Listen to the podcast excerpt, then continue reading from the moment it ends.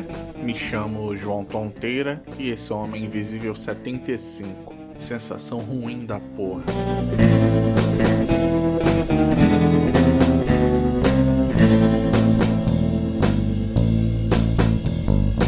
Eu tô em casa desde o dia 17 de março, fazendo o máximo para ir na rua só quando necessário Agora, no mês de abril que passou, eu, a minha esposa e a minha sogra, a gente procurou ir no mercado só de duas em duas semanas, porque a situação tá foda e nisso a gente só assiste notícia todo dia, toda hora. Mas é foda, porque só tem notícia sobre coronavírus e política.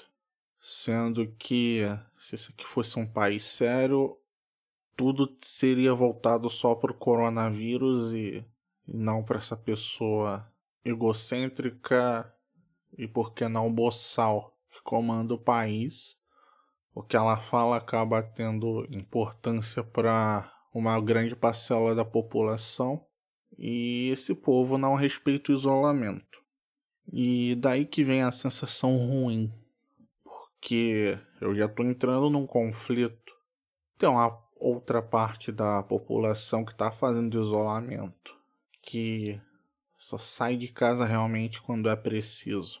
Mas a cada dia morrem mais pessoas, a cada dia tem mais gente infectada, sem falar nas subnotificações. E tem um monte de gente na rua ainda que acha que isso não é nada, que é tudo histeria da mídia e tudo mais. E dar vontade de desejar, queria que esse povo se fodesse para eles aprenderem, mas no fim eu vou acabar ficando igual a eles, né? Vou ser tão ruim quanto. Vou desejar mal a pessoas anônimas ou até a pessoas conhecidas que não estão levando a sério o que está acontecendo. Só que isso não, não vai adiantar nada. Elas vão ficar doentes, vão precisar de assistência. As que ficarem numa situação crítica não vão conseguir tratamento. E isso acaba aumentando a fila e mais pessoas vão morrer. E sem falar que as pessoas que estão trabalhando para tentar salvar os doentes também acabam se fudendo por causa disso. Mas é foda, é foda, é foda, é foda. Ver tanta merda acontecendo e isso não poder nem ser minimizado.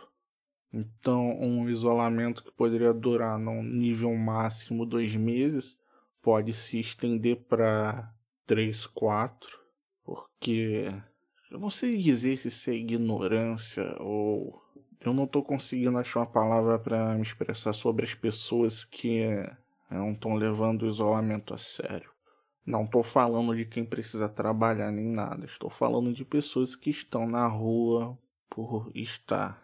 E com isso tudo se estende, pessoas vão ficando sem receber, os autônomos que necessitam estar na rua não vão conseguir voltar a trabalhar. O governo com esse auxílio emergencial não está conseguindo ou não quer que o dinheiro chegue a todo mundo e praticamente a gente já perdeu o primeiro semestre de 2020 e a vida que a gente tem vai sendo adiada, sendo cancelada.